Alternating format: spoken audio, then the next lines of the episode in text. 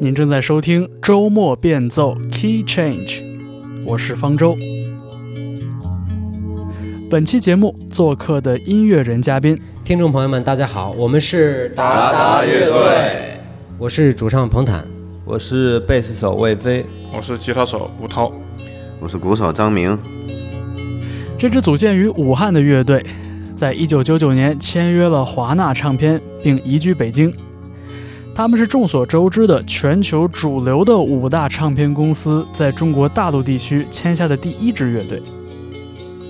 虽然说他们的活跃时间还不到五年，但两张录音室专辑《天使》和《黄金时代》在很多人的心中留下了印记。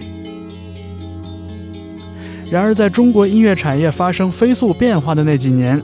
达达乐队似乎又显得格格不入。他们既不是批量生产的偶像歌手。也不是混乱野蛮生长的地下乐队，无论在武汉还是在北京，达达似乎都和当地的音乐场景很不一样。在2004年，乐队悄然停止活动，主唱彭坦单飞，吉他手吴涛退居幕后，为 Eleanor、帕尼西林、达文西等年轻乐队担任制作人。贝斯手魏飞深居简出，而鼓手张明则回到了武汉生活。然而，在二零一九年的夏天，达达乐队的名字悄然出现在成都举办的仙人掌音乐节的阵容里，让人们不禁展开了一些联想。失联了这么久啊，跟大家很抱歉，能和你们一起唱这些歌，觉得非常幸福，非常棒，谢谢你们。二零一九年年末，达达乐队正式宣布复出，再一转眼，他们不仅发行了复出单曲，还出演了音乐综艺节目《乐队的夏天》第二季。在首轮表演中，他们带来的便是乐队多年来一直被传唱的那一首《南方》。我住在北方，难得这些天许多雨水。夜晚听见窗外的雨声，让我想起了南方，想起从前待在南方，许多那里的气息。许多那里的颜色，不知觉心已经轻轻飞起。本期节目和达达乐队一起聊聊天，我们回忆一下什么是被遗忘的，什么是被误解的，以及什么是最重要的。这里是周末变奏，我是方舟。我第一次恋爱在哪里？不知他现在怎么样？我家门前。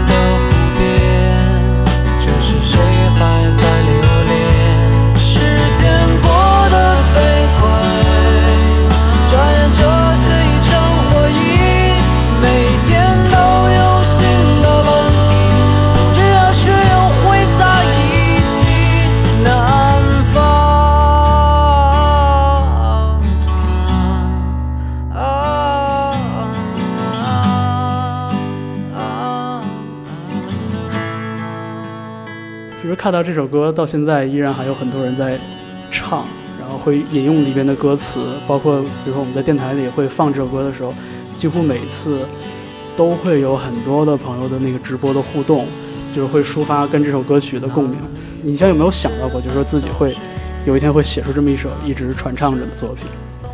还真的没有。当时黄金时代那张专辑，嗯，因为是打的乐队整个。从天使之后三年的一个一个一个积累吧，所以在那张专辑里，其实大家倾注了很多很多的感情嘛。所以，呃，南方这首歌从从做出来一直到发片，从唱片公司的角度还有乐队的角度，都没有觉得这首歌是一个这整张专辑的一个代表作。嗯，当时没有这个感觉。嗯，因为这首歌其实最开始。它的从动机到词曲吧，其实是这张专辑里算是很质朴的、很朴素的一个歌。我们当时可能觉得，在这张专辑里，呃，有更多的其他一些歌是倾注了更多的心力啊。你比方说《黄金时代》啊，然后《桑父》啊，甚至是《无双》啊这种歌，可能就是觉得就是可能花的力气更大一些嘛，所以并没有预料到后来这首歌会成为一个代表作。嗯。最近这几年里边有没有出现过那种就是特别怀旧、特别思乡的那种状态？其实我个人来说不太多，嗯，嗯只是说看到一些有关武汉的新闻的时候，嗯或者是逢年过节回家的时候，会觉得是回家的感觉，嗯，因为在北京生活二十年了，所以就已经有点融入这个城市了吧，嗯。呃，最近在那个看一些这个专访里边，其实也提到过，就是说乐队呃暂停的这些年里边，除了偶尔的联络，说你们也在春节在武汉的时候会去排练室玩一下什么的。对，一八年，那个时刻是让你们突然觉得说，OK，这不只是一个逢年过节大家可以聚一聚的一个缘由，就是依然可以成为一个职业上的一个一个选择或者一个职业上的新阶段吗？就有没有这样一个特别转折的时刻，让你突然觉得 OK，这个还可以，还可以有，因为因为当时约这个排练的时候，完全是很即兴的，因为四个人正好当时都在武汉，然后就本来是想就是像就像过年的一个聚会一样哈，打发时间，然后大家一起玩玩，出个声儿一起玩一下。但是当那个声音一出来的时候，走了一两首歌，我记得我当时就特别特别的激动，我就觉得怎么那个声音那么的那么的亲切啊，就是那么熟悉的感觉就回来了。因为每个人贝斯也好，吉他也好，鼓也好，它出现的那个音色呀，然后包括大家一起会出的错儿啊，和小时候一样。然后就当时反正我就一两首歌我就不行了，我觉得哇这个感觉太棒了。然后就没想到大家就是那么还原的那个大乐队的那个 那个质感啊，就很诧异，居然这么多年没有改变。就是默契都在。对嗯，就是大家的那眼神儿对的都跟小时候一样，所以，所以其实排完练之后就有一点点，就是就萌发说，哎，如果以后还有演出的机会，咱们是不是可以还能还能玩儿？啊？就是从那次排练开始。嗯，就是你们的感觉是很一致的，是吗？当时。对对对对对，对感感受都是一样的，嗯，所以说就都很自然，并没有说哎我们也很刻意的去啊我们要重组啊什么的，都没有没有说到这些。嗯，对，这是一八年的春节。对，嗯呃，一八年之前就是其实没有这种说大家可以一起玩玩乐器的机会。一八年之前吧，其实我们四个人并不是每年都那么整齐的在武汉过年啊，所以我们我们彼此之间就是分别见面吃饭聚会有，但是四个人在一起这么整齐在一块儿玩儿很少很少，中间这十年很少很少，几乎应该是从明明零八年回到武汉之后就很少了，之后都是。呃，大多都是单线儿的，比方说在北京跟菲菲约约一顿饭啊，嗯或者回武汉我找明明聊会儿天儿啊，啊，都是这种朋友那个没那么整齐，对对也挺靠这个机缘巧合的。对对对，就就我们后来就一直回忆整个这个重新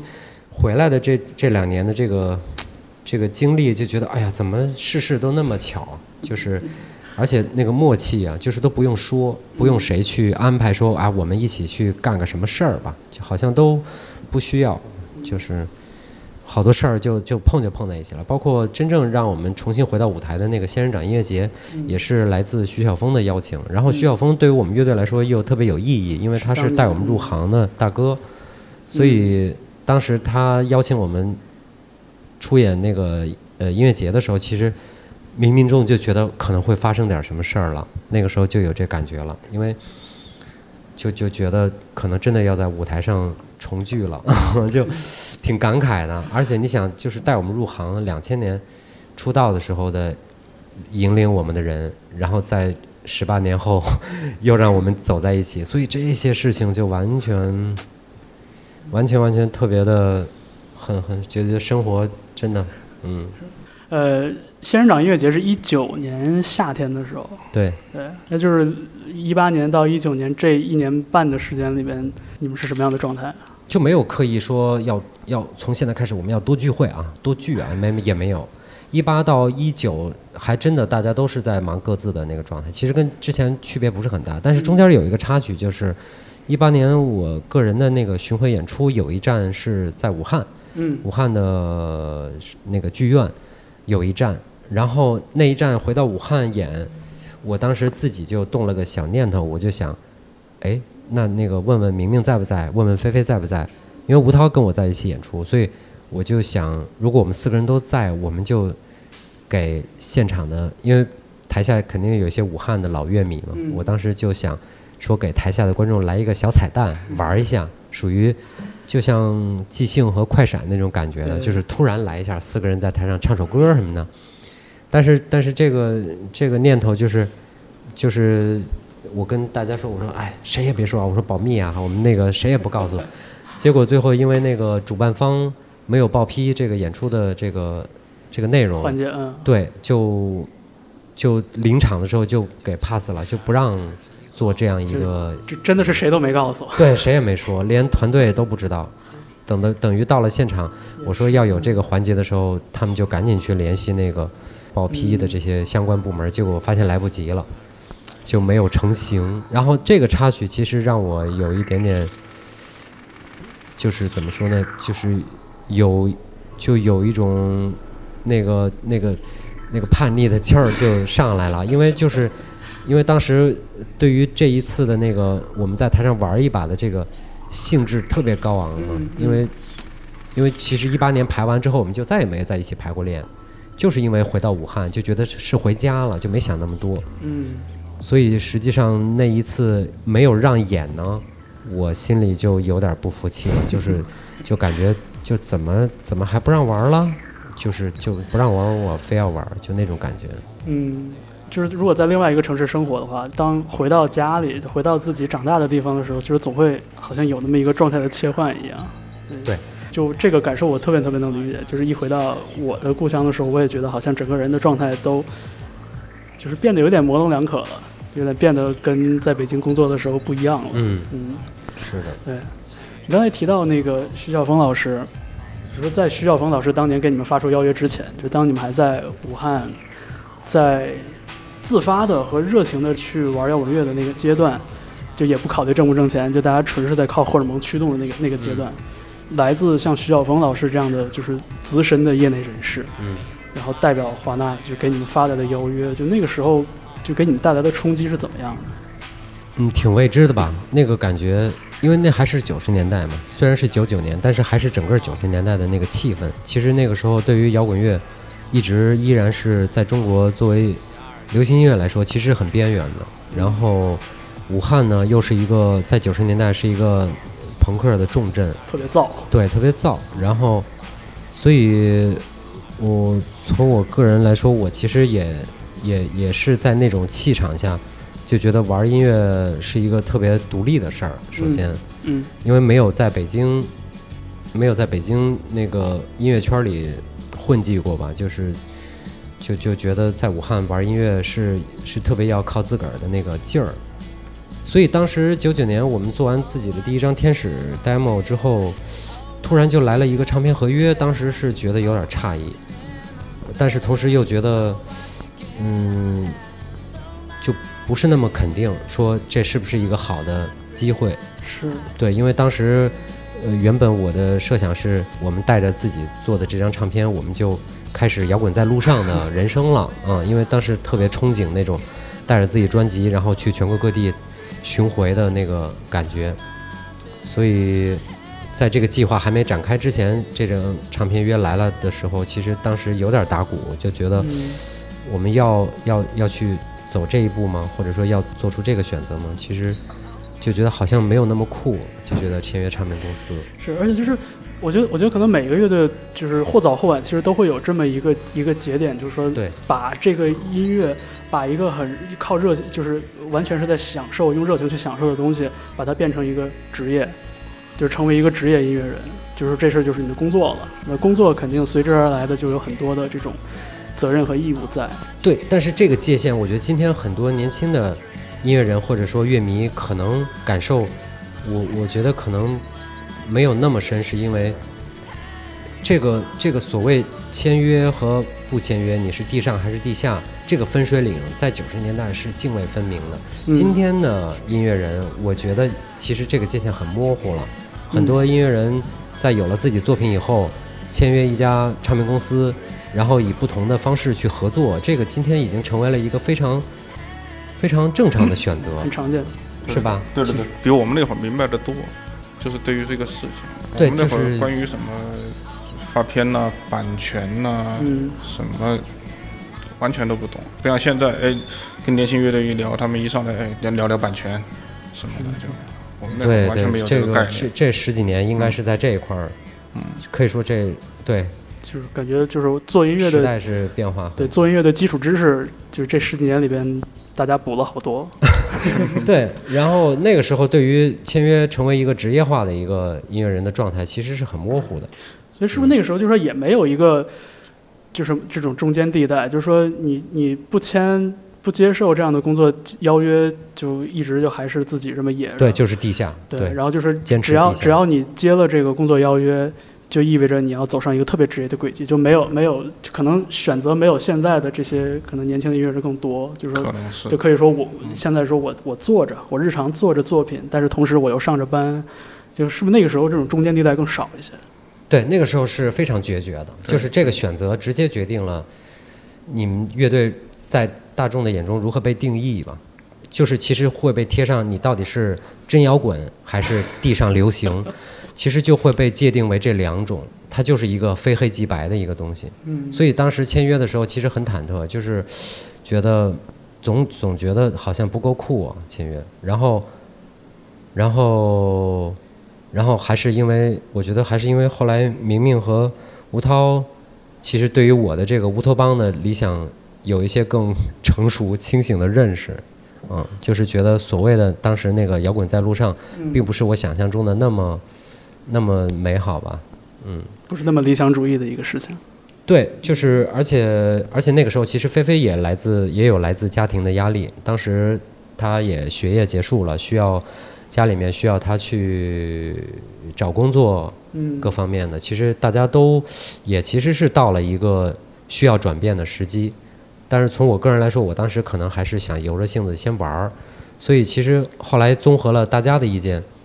尤其是最后，我觉得最终最终做出这个决定，是因为宋柯，呃，跟我的一一次长谈吧，就是关于这个签约这件事情。当然有有去试着说服你，对他说服，你们他一直在说服我，他和徐晓峰一直在说服我们，但是态度很诚恳，就是当时就觉得好像那个刻板印象慢慢慢慢就消除了，因为一开始觉得唱片公司可能都是商人哈，不懂嗯音乐，嗯但是宋柯和徐晓峰来到武汉跟我们约谈、见面、聊天的过程，就觉得哎，也没那么。没那么就是没那么吃人，是吧？没那么刻板印象的那些东西。然后，尤其是宋柯后来说，他说你们，他说我、呃就是签约你们呢，其实就是因为你们这张《天使》这张专辑这个音乐本身，嗯然后你们不用考虑说会不会公司回头把你们去打造成为一个你们不想成为的样子。然后，而且最关键最关键就是，其实。因为吴涛的加入吧，达队乐队其实从九十年代末已经开始具备了一定的就是在音乐的制作的，就是这个工业标准方面，嗯其实有了一些自己的一些坚持和原则。我们特别渴望能够把我们的音乐尽可能的制作到一个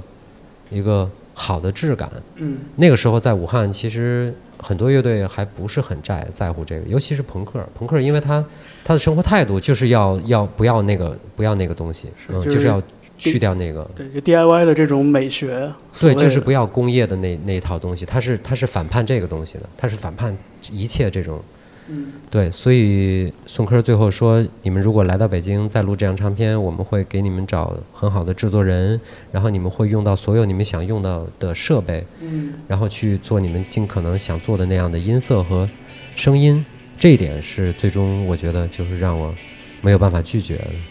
所以我回去跟大家再商量的时候，大家觉得 OK 够。嗯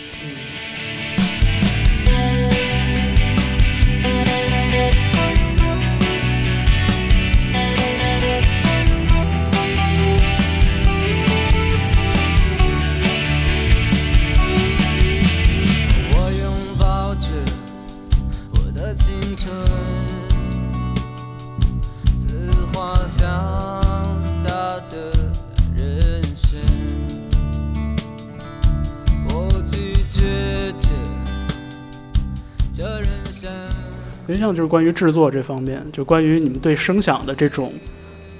要求和追求。做完《天使》这张 demo 之后，其实就已经有了这么一个一个前景了。我觉得就是从吴涛来到乐队，让这个乐队完整的那一刻，因为在吴涛加入之前，我和明明还有菲菲，我们其实和很多乐手都合作过，而且我们也不太那个时候不太注意去真正的留存自己每一步创作的这个轨迹，有些录音就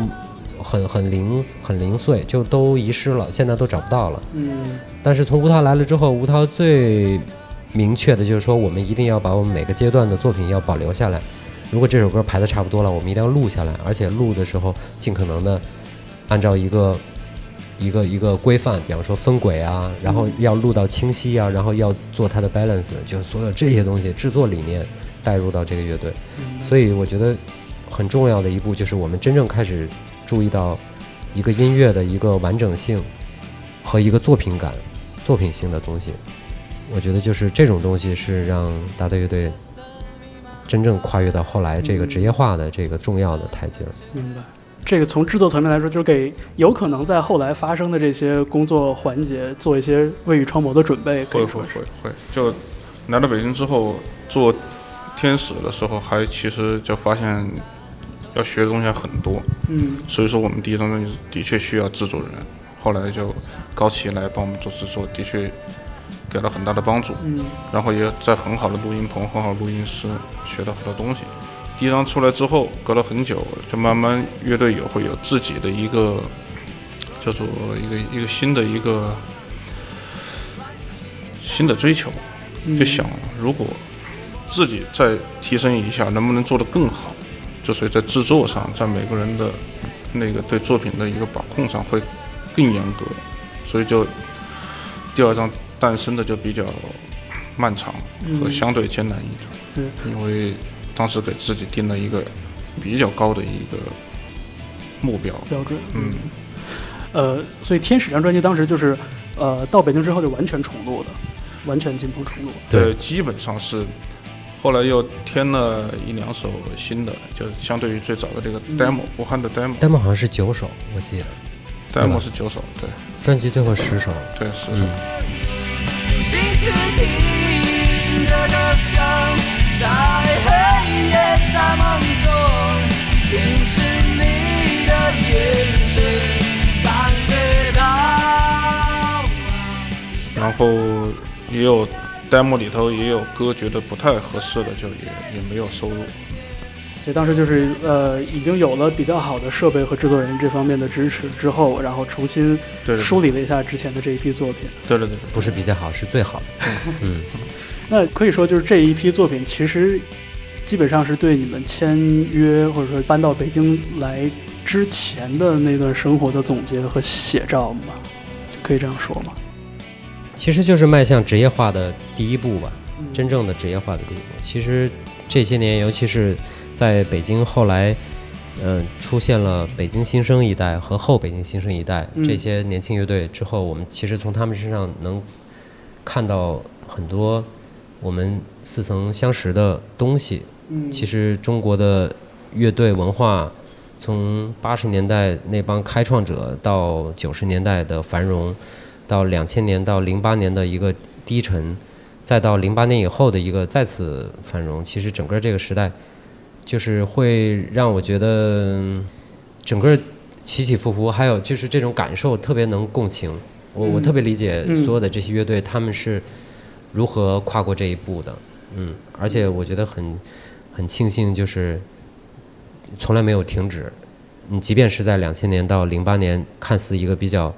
消沉的时期，也有很多新的东西在酝酿。所以今天的音乐人和今天的乐队，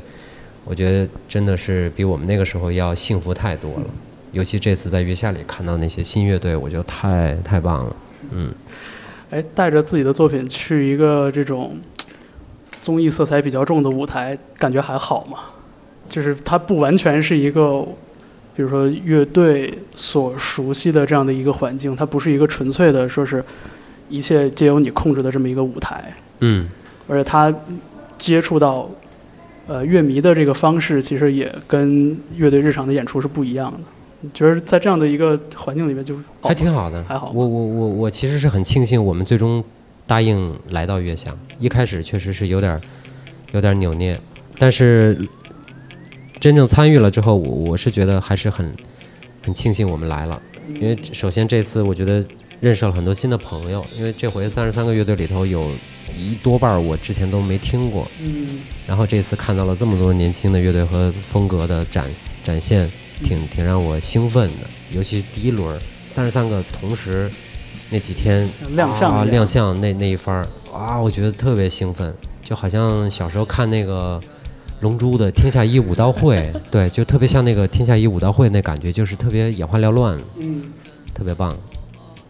就是第一轮大家都要把自己的这个招牌的这个杀招先先亮一亮。有点那意思，嗯，很棒。你回首，错过了天的爱。现在比如说像《天使》这张专辑，就是你们还会主动的或者被动的去听吗？嗯，就就我很好奇嘛，就是说你像这张专辑里边，菲菲会听是不是？我会听，我会听。对，是是就是为为了排练是吗？不是不是不是，就是有时候想起来就会听一下。嗯，因为就是对对对但现在再来听这张专辑的时候，其实会感受到一个特别强烈的，就是那种横冲直撞的那样的一种声响，而且然后会觉得里边有很多就是那种青春气息很重的，就感觉是对，就属感觉是属于你，属于人生的特定年代，就是才会才会创造出那种。就是有一点点无厘头，甚至是有一点点虚无的那样的一种状态，对，而且我觉得就是这种状态，好像在《天使》这张专辑之后就就好像再也没出现过，就包括像听黄金时代，包括听呃就是彭坦的个人作品，对，我觉得好像后来好像都不太有了，所以我就觉得，你像如果说现在就是复出，可能在一些演出的场合也会要演到这里面的作品，还能找到当年就是创作这些作品的那个感觉吗？不用刻意去找，其实这种东西，我我用今天的那个，用今天的这种唱法，用现在的气息，用现在的感情去唱第一章的，比方说《化学心情》，我还是会觉得很享受，嗯，很享受。我我呃，不用刻意去找是不是复原了当时的那个东西 啊、完全不用，因为这些东西它已经是本身就是从你内心生发的嘛。虽然那个时间已经过去了二十年，但是但是那个东西是其实完全是本我的，很嗯很真我的一部分嗯，嗯，所以很自然的。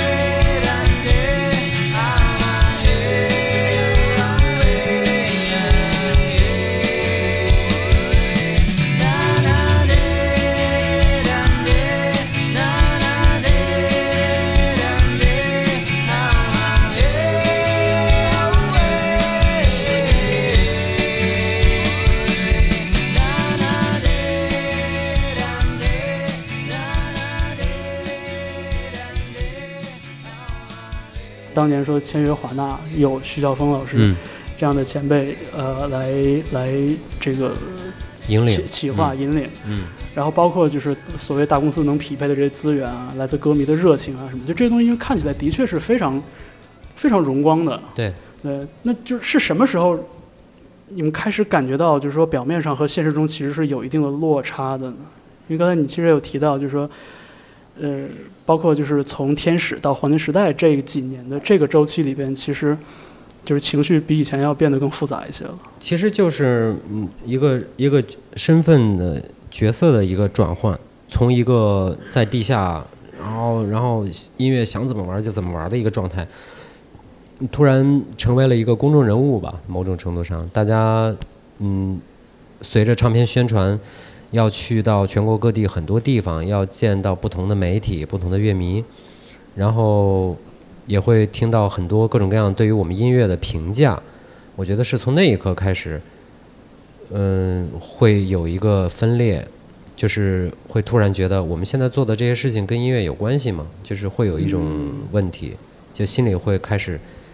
疑虑这个东西，慢慢这个疑虑就会变成焦虑，因为每次的采访，每一次的面对公众，你的呈现和表现，它既是既是自我，但是它同时又不是自我，嗯，因为。面对面对摄像机，面对各种各样的提问，面对各种各样的那个呃乐评，就总会觉得，哎，他怎么这么看呢？他怎么这么理解呢？就是会慢慢慢慢这种这种那个错位的感觉，还有那个被误读的感觉会越来越深。比方说采访的时候，可能就是无心的说了一句话，但是最后他可能把你这段话里头某一句摘出来作为一个标题了。然后大家看到这个采访的这个很诧异啊，他他怎么是这么理解？就是这种东西时间长了，心里就非常的难受，然后就很别扭。嗯，对，就就觉得第一张专整张专辑的那个那个荣誉就被这种误读给给冲淡了吧？嗯，就不是那么享受这件事情了。觉得大家没有听懂这张专辑，就是我这种瞬间很多。我我自己是觉得很多，就比方说，很多人一直在说，哎，我特别喜欢你们那个生日快乐，嗯，然后 每次过生日都唱，对，就是就我就会很尴尬，我说怎么连歌名都说不对呢？但是后来我又很理解，因为很多人他可能不是买了你专辑看着歌词听，他可能就是从电台或者从哪儿街上收音机里喇叭里随便那么一听，他表达了他的一个喜欢，但是那个时候对于我来说就是。会特别较劲在这个事情上，就是，就是就是，首先《节日快乐》这首歌并不是一个纯粹的一个傻开心嘛，其实这首歌的歌词里也是在某种程度上来说也是讽刺，嗯，但是会被大家首先有的人会说啊特别喜欢生日快乐那首歌，然后或者说啊我们嗯嗯就是什么什么场合就特别爱这首歌。就有时候会觉得你可能没有听懂啊，就会有这种感觉。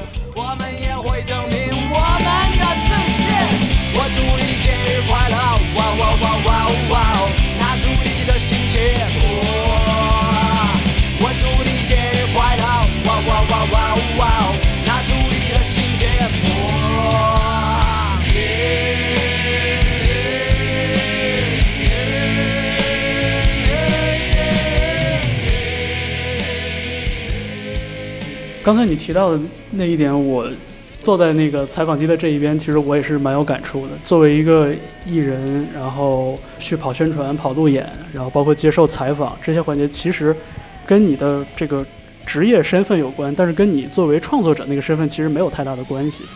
所以就是每一次采访的时候，我我都会就是在内心里还还在还在想一个这个事情，就是嗯，就是其实人家可以完全不接受我的采访的，因为有作品。就是我作为听者，我。对一张音乐作品，其实已经有了很多的理解，但是还是，呃，试图去通过一个这种对话的这么一个机会，就是说，如果，比如说我中意的音乐人愿意的话，他可以用语言来，来稍微补充一些信息，好让我能让很多和我一样的人去更好的理解这个作品。就这个，其实是我坐在采访机的这一端，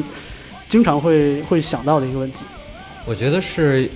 是还是那个时代、那个年代造成的。其实，中国的摇滚乐从八十年代末就已经有先行者在开拓，但是整个到我们出道的两千年之前，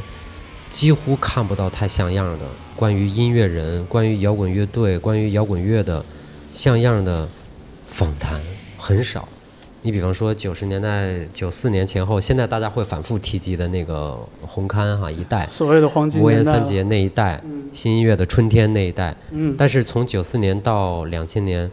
大家真的能在杂志、报刊或者是各方面能看到关于他们的，就是那些解读吗？其实很少，大多还是在可能音乐的爱好者们自己去去去去写一些文章，但是真正真正没有形成一个舆论的一个生态，那个时候，所以对于我们来说，很自然而然的就认为，啊呃，出道了，成为职业音乐人，就意味着你可以全心全意的只是做音乐，但实际上这是完全错误的。因为整个九十年代和八十年代都没有给到中国的音乐人是这样一个音乐工业的一个一个一个生态的感觉，就是大家没有人各司其职的那种，没有人。有这个准备，没有人任何人有这个思想准备，说你其实是要面对各种各样的人，会反复的去去解释你的音乐，嗯，就是没有人给到我们这样一个信息，也没有参考，所以我们从出道开始就突然就接受了大量的曝光和塑造吧，媒体的语境、语言的塑造，就是会觉得哇太崩溃了，这跟音乐一点关系没有，我不要做。就是，其实到今天我也觉得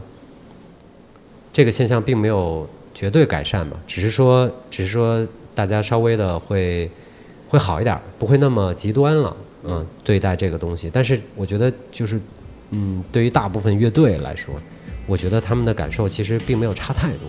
会有一些区别。他们可能在自己音乐上，在自己的呃自己的权益和自己音乐真正这些方面，会比我们那个时候经验就好太多了，常识会好太嗯多。嗯，但是对于面对媒体、面对一个公众，你如何去除了音乐，你再去通过语言，通过你们乐队围绕唱唱围绕你的唱片去传递你这个音乐的东西，我觉得这个直到今天，我觉得依然是非常弱的一个，非常非常弱的一个。是，其实其实就像我说，就我我会觉得说这个事儿呢，跟做音乐没啥关系。就是比如说，其实是有关系的，因为我们所有喜欢的，从给我们启蒙的那些，你不管是 Beatles 还是 Rolling Stone，还是平克·弗洛伊德，还是还是所有后来的这些乐队，他们其实都是在在这样的这样的生态里面走出来的，被大家看到，被大家喜欢到，就意味着他们已经做了不知道多少那样的那样的付出 talking 啊，嗯。那样的谈话，那样的对非演出场合下的那个嗯，音乐人的身份的工作，所以就是所有愿意用语言来阐释自己的创作过程的人，我都特别特别喜欢他们，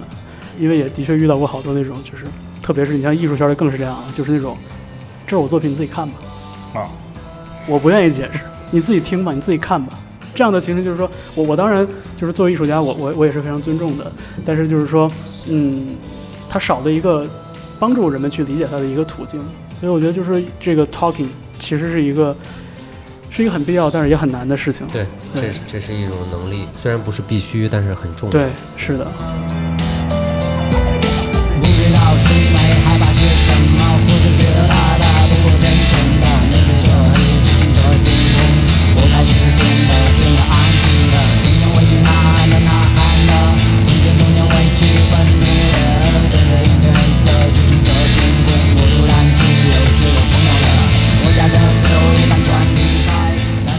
黄金时代》这张专辑，此刻我好像能比以前更多的好像明白你们的意思了。这两天我在重新听这张 CD 的时候，我还我还留意到了很多，包括里边的唱片内页的那个设计，就有点像是那种报纸奔腾二十年代那种报纸大头版头条那样的一个设计。我试图去理解一下这个所谓的黄金时代，比如说实体唱片的这个设计，你们还记得当时是怎么来的吗？其实现在大家看到的这个方案，是我们一开始否决的一个方案。哦，是吗？嗯不太接受的一个方案对案。我们并不是很接受这个整个的这个嗯包装方式吧，是啊？就包括一开始包括这个 CD 的碟片，其实这个这种就是单色，设计很好对，其实设计很好，这些细节很耐看的。但是我们最初的我们自己乐队有一版设计，那版设计，呃，整个的那个封面儿，呃，其实没有没有什么细节，主要是封面儿。嗯，当时我自己做了一个封面儿，那个封面是我们几个人那几年日常出去工作，然后我随手拍的照片儿，然后我我找了四张每个人的一张照片儿拼成了一个四格儿，哦，呃，四格头大头像，然后在封面上，而且是黑白的，然后在那黑白之外，就是只有一个是个绿条，我记得绿条上面写着写着黄金时代，是一个特别极简的一个设计。然后那个设计当时拿到公司之后。就被公司给否决了，因为觉得这个设计太太低调了。对，就觉得这个设计特别不商业，嗯，或者说就是可能不是那么被大众接受吧，嗯是一个比较另类的设计。当时那个设计被否的时候，我还有点不高兴，但是过后就 就没什么了，就觉得其实这张唱片的内页很多细节，其实也也基本上还是挺挺怎么说呢，就是挺原汁原味儿的，还是能还是能反映出你们当时的对，能感觉到，能想法感觉到和状态我们的那个状态。对，所以当时就是就是这个，比如说内页或者说什么盘面这些具体的设计，可能没有那么你们没有特别具体的想法，对我们更多的对是一个一开始是觉得那个概念照片不够酷啊，然后就想要一个更更不一样的设计。对，后来就把更多的关注力就没有放在封面上面，对就跟设计师一块儿就，嗯，你看里头用到的许多我们在北京这几年的各种对，你看好多照片的拼贴，对自己拍的各种照片，就我们的点点滴滴，嗯，包括那个盘底，就用了嗯有几十张照片，嗯嗯。后来我翻出来看，咦，这张照片都用进去了，嗯对，都当时都不记得了。算是乐队和公司最后一个和解吧，合这个专辑的整个呈现。那像这种对作品的这种创意，就是在在天使那个时期也有过这样的这种对，天使也有，也有天使我也自己其实一直都有做过一个，也是被否决了。自己做过一个那个就是特别朋克，就手绘，OK 就跟那个 当年那个鲁迅的那个那个刻，就是木板木板木板对，就跟那似的，就一大黑白上面一红字儿，特别朋克。那个最早的设计，哇，我这个这个设计如果有一天能重见天日的话，我觉得还蛮值得期待的。嗯，不知道以后有没有什么 还好吧？再再版的机会什么的。对，我是一个超级英雄，究极魔法无双乱舞。我只有一个目的，来拯救美丽的你。然后我其实印象蛮深的，就当时这张专辑的第一首单曲是《无双》嘛。对。然后当时听《无双》的时候，一方面是听到这个歌，另外一方面也是看到一些相关的信息，说 OK 这是被一个当时手机品牌用作商业宣传推广用途。然后包括整个那 MV 的色调也是特别特别明快的那一种，就感。但是后来听到这张专辑的时候，我觉得好像就《无双》这首歌好像是专辑里唯一一首特别特别快乐、特别阳光明媚的歌。对，这个也也也是有一个原因的。对，我我很想知道，就是包括是这首歌当时作为首支单曲发出来，你们会不会觉得说，OK，这这首歌其实不太能其实啊，代表？其实当时我们整张专辑 demo 已经做完了，做完了，嗯拿着整张 demo 去跟宋柯聊的时候，我说我们可以觉得我们可以进棚，可以录了，但是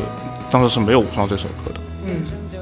那宋柯听完整张 demo 之后，他说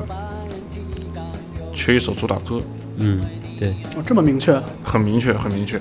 就说你们还有时间，你们可以再想想，嗯。做一首主打歌出来。后来所以无双是最后完成的，最后最后对对。最后，嗯，就回去就就想，我就想着这个，其实我很知道公司想要怎样的一个首主打歌嘛，嗯，当然也不能说偏离太远，但如果还按照这个原来做的整张的气质来做的话，可能还会让我们再写一个所以最后也是一个平衡的一个结果。嗯，对。像《无双》这首歌，我觉得整个的那个编排，我觉得还是挺精彩的。时隔很多年再来听，就是里边有一些，比如说那种就是抢拍的那个节奏的那些处理，包括一些，就包括就是进副歌，然后第一遍副歌、第二遍副歌不太一样的那个那个处理，我觉得还是还是挺精彩的。但真的就觉得这个气质好像不是，对对，是有一点稍微的跟整张有点跳脱。啊对。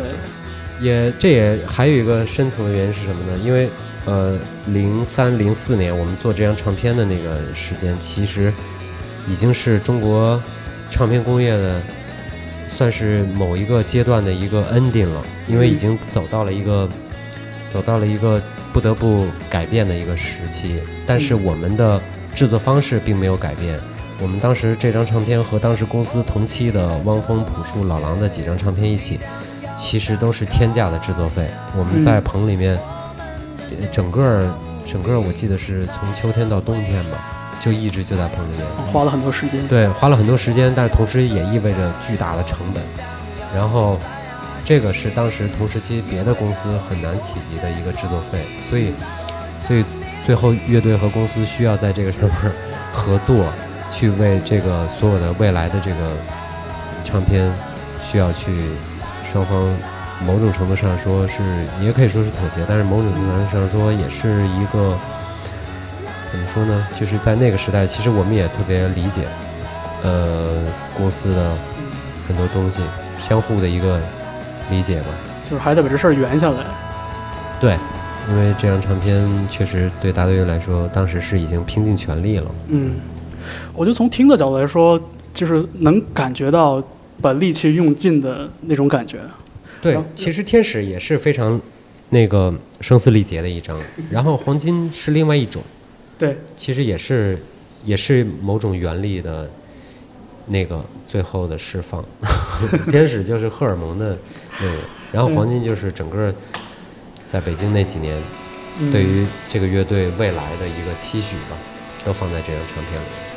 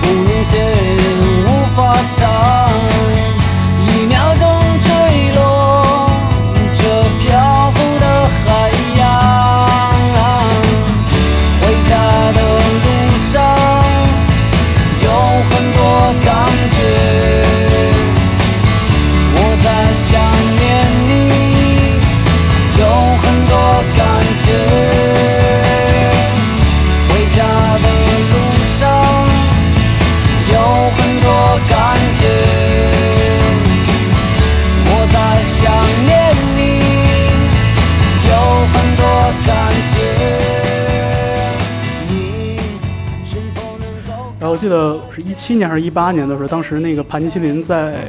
愚公移山演出的时候，对然后这就是我跟吴涛老师上一次见面的时候。对对对，对，其实当时他们盘尼西林把你请上了舞台，就是作为他们的制作人。然后当时呃，盘尼西林在台上还唱了《不经意间》这个歌。对，就是那一刻，因为因为我也不知道这事情会发生，所以就对于我来说也是有点有点意外，有点惊喜的。我不知道当时在台上你就看到像就是盘尼西林这种九九二年左右的这样这个年龄段的乐队，然后他们在很忠实的去演绎你们之前的作品。我不知道那当时是什么感觉。我我当时挺挺感动的，就是说和年轻乐队一块儿去演绎自己的老的作品，真是那个小乐他们也是很，呃，他也很很坦诚，他就说他当年听黄金时代的各种感受，嗯就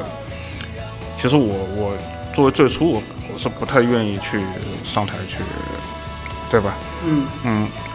去演自己的老歌的。后来他跟我聊了聊了聊，嗯，很坦诚，就是当年听这个专辑时候他的感受以及对他的一些影响。嗯后来我他说一块儿一块儿来再演一首老歌吧，他愿意。后来我就觉得没什么不可以的，就这个事儿的促成其实还还挺简单的。对对对。嗯，不经意间也一样。然后包括《黄金时代》这张专辑里边，就是被人提及最多的歌，一首是《南方》，一首是《Song F》。就这个是基于我过往的观察，包括我看到的大家的反馈。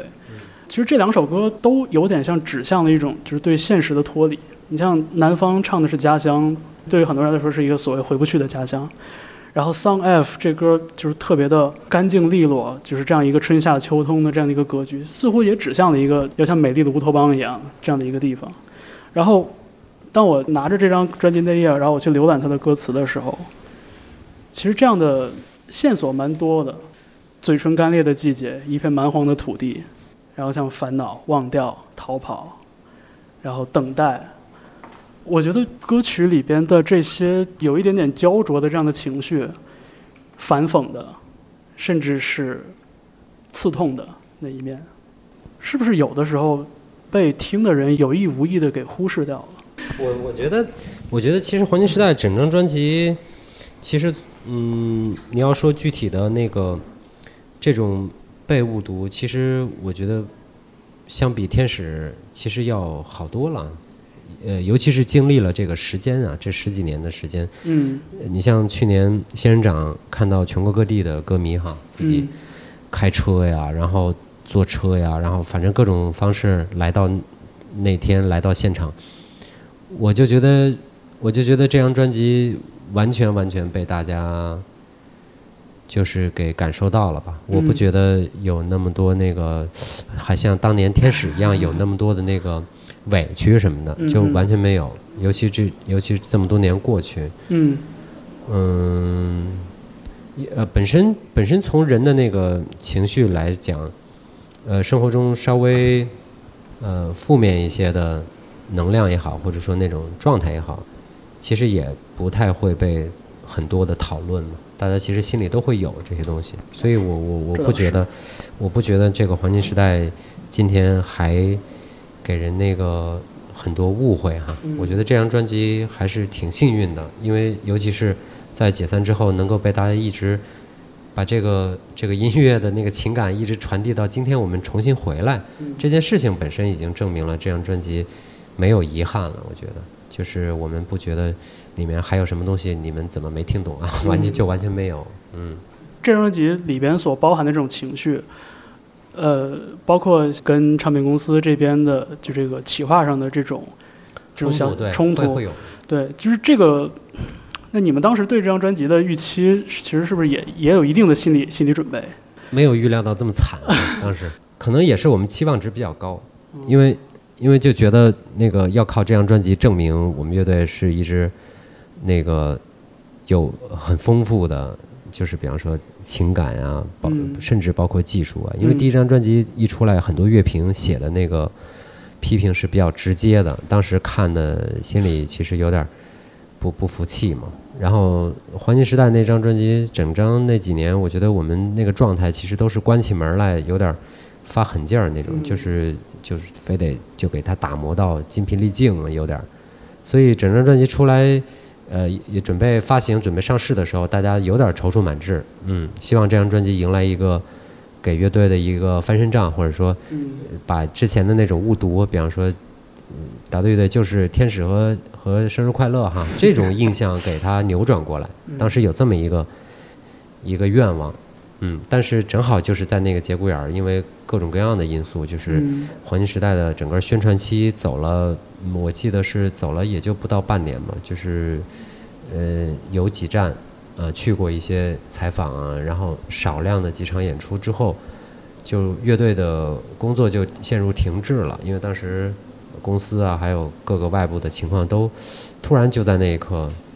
急转直下，然后整个那个零四年的冬天。我记得乐队几个人就都是在自己各自的出租屋里待着，没什么事儿，没有什么工作。当时就是相当于路演就停掉了。对，下半年嘛，然后也是因为当时乐队，反正具体细节我回忆不起来了，我就觉得就是很快乐队就没有经历第一张专辑的那样一个强度的宣传期，嗯，心里有点落差，就因为当时第一张其实宣传期强度非常大，嗯。整个一年多的时间我们全在外头宣传，所以黄金时代就做了大概也就不到半年，然后就慢慢慢慢就停下来了。停下来了之后，几个人就就就是刚才那个状态，就慢慢就发现哎没什么事儿可干了，演出也没什么，采访也没什么，然后零零星星的，我记得在零四年底去了一两个演出，而且演的也不带劲，嗯，嗯。然后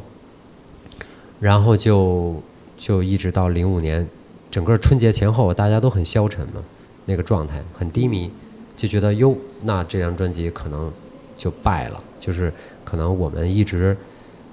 使的这个劲儿可能没什么意义了，就就有这种感觉，就突然一下觉得这事儿没什么意义了，就也玩的也不快乐，就听着还是挺难过的。嗯，比较其实比较平静啊，我我我觉得。现在想起来，可能每个人心理活动不太一样，但是但是那个感受，我觉得彼此是完全能能能能感觉到的，因为那整个冬天哈，北京的冬天要是特别那样的，我们那个冬天确实是挺挺消沉的，对，因为就从一个听者的角度来说，其实当时不一定能看得出这么多的这个背后的这种这种纠结，因为包括像当时我记得还有一张那个黄金时代现场演唱会，就北展演唱会的那个演出是做了实体的发行，做了现场 CD、双 CD 还有 DVD 的发行。嗯，对，所以就那个时候你看，就是呃，OK，专辑完了之后有专辑同名的演出，然后做成现场实况发行，然后作为这个专辑的延续，就就当时你知道从听者来说，就看起来一切还是在正轨上的。对这些这些背后感受，对背后的这些纠结，其实当时大家是没有机会知道的。其实我觉得现在呃随便一个普通，你你进入社会开始工作，你具你身上具有了某种职业之后，大家其实都会发现有一个东西，就是你你你在做的这件事情和被别人感受到，它中间是有一个时间差的嘛。嗯比方说，尤其是比方说你你做电台，然后你或者写文字，你在你在你在准备你这个做内容的同时，实际上是不被你之外的人能够感受到的。嗯但是你这个东西做完了之后，可能你已经这个劲儿已经过去了，但是会被大家慢慢慢慢读到。这个时间差是，我想一个成年人都能理解，就是为什么会有这种东西。所以大家长大了就知道，对这些东西是为什么。就是如果一切都还好的话，就是我们能等到那个时间差过去，但是就怕就怕有的时候可能没等到那个转折点。好多事情都是这样对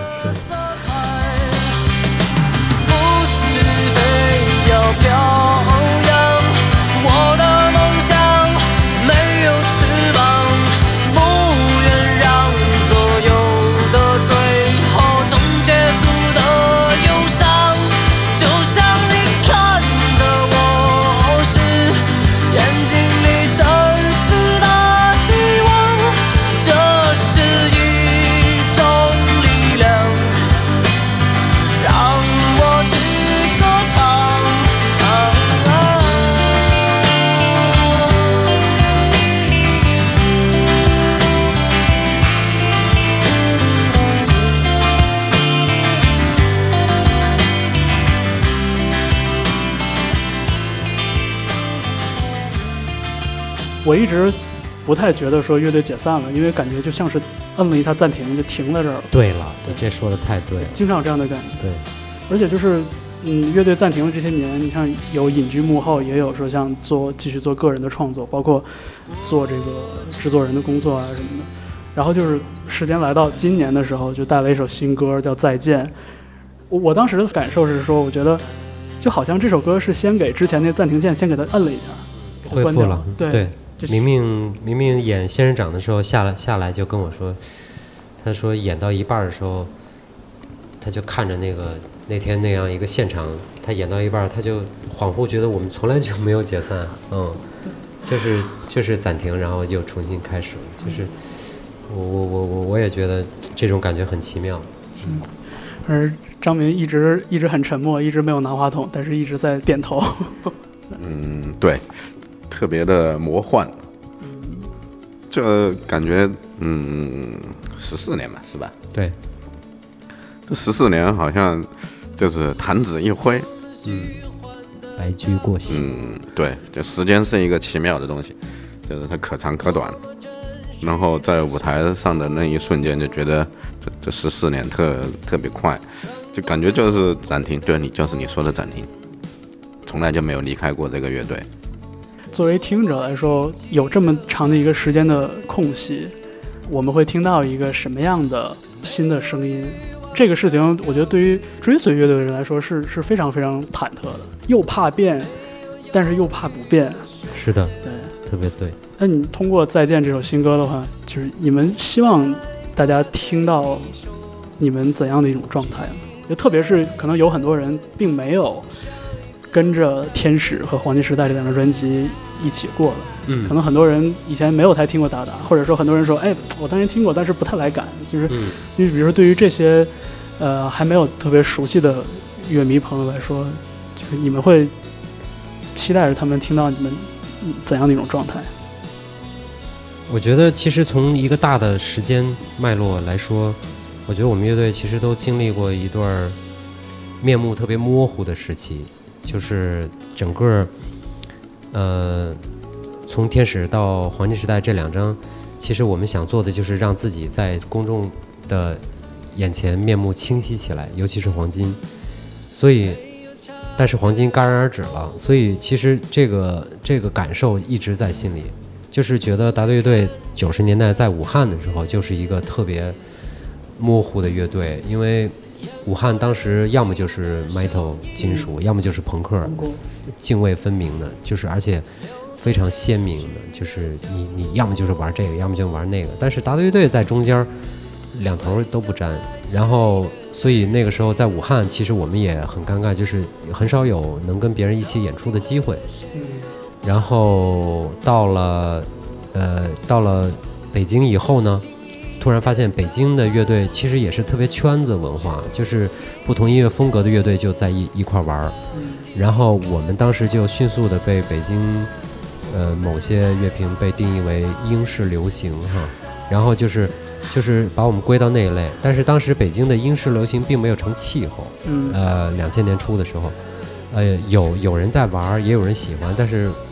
不不太多，所以又遇到九十年代那感觉，就是好像大队乐队，你说它摇滚吗？不摇滚。你说流行吗？就是也也不是大流行。嗯所以就是一直以来有那么一个焦虑，就是我就觉得怎么在大家的心目中，大队队是这么一个模糊、无法定义的一个一个身份。所以其实这两张专辑往前这么走，其实就最想证明的就是这个，就是想想描出一个自己的轮廓，对。然后，但是因为这个突然暂停了之后，这么多年中间大家回归到各自的生活里，其实发现怎么说呢？就是生活给到大家的这个这个成熟的这个历练啊，或者说生活的感悟，慢慢慢慢越来越深了之后，其实就觉得自己在别人眼中是什么样子，永远是不是你可以去去定义的控制得了。对，就是而且这也不需要你去定义，你只要做自己，你就慢慢慢慢会。所以，所以到《再见》这首歌的时候，呃，我和吴涛只是包括和明明、菲菲我们聊，其实也主要是在从技术上，就说到你刚才说的那个东西，其实想变，嗯，但是变到什么程度？变的是面目全非，还是说变到，呃，还是说、呃、很克制的变？嗯或者是各方面，就是在这个上面，理性和感性的东西上，我们交流的比较多。嗯然后这首歌最后，我觉得还是乐队整个把我给摁住了。我觉得就是一开始我其实天马行空的想了各种各样的那个方向，我我希望这首歌一出来就是一个啊特别不一样的，或者说就是我我想象了各种各样的可能性。然后最后几个人演奏的时候，慢慢慢慢这首歌慢慢慢慢出现轮廓的时候，我发现有些东西是改变不了的，而且那些东西强求不来。就是如果要刻意去做一个崭新的样子的话，好，那也不是我们。所以慢慢慢慢，我就又回归到乐队里头，就觉得其实最后老吴吴涛做的这一版这个混音其实是特别特别好，就是他特别特别的传达了大队乐队最根本的一个气质，就是我们在音乐上，我们从来不追求刺激，不追求那个情感是否是否能够刺激到你啊、一直都是一个相对含蓄和克制的状态。嗯所以从这点上来说，我觉得就是因为这首歌，我觉得大队队真正才找到了一个重新出发的一个支点吧。就是说，我们其实还是应该沿着我们自我的一个做音乐一个很天真的状态去做新的音乐。就特别是其实知道在中间暂停的这些年里边，大家都有过各自一些其他的尝试，不管是风格也好，还是说方法也好，对。如果给一个还没有听过达达的一个乐迷朋友推荐一首达达的歌的话，你们会选哪一首歌推荐给他？嗯，可以从这首歌开始，嗯嗯，当成一个新乐队也 OK。嗯，这个新乐队只是作为今天这样一支乐队，听到这样这样一首歌来说，这乐队还挺还挺老成的哈。我也不知道大家怎么评价这首歌，但是对我觉得可以从这首歌开始。好，看到大家纷纷点头呢，就是对，就是全票通过了。好吧，呃，其实还有很多想问的、想聊的，但是这个节目也放不下了，所以今天咱们就先这样吧。对，意犹意犹未尽最好了。呃，谢谢达达乐队，谢谢大家。谢谢谢谢大家，谢谢大家。谢谢方舟。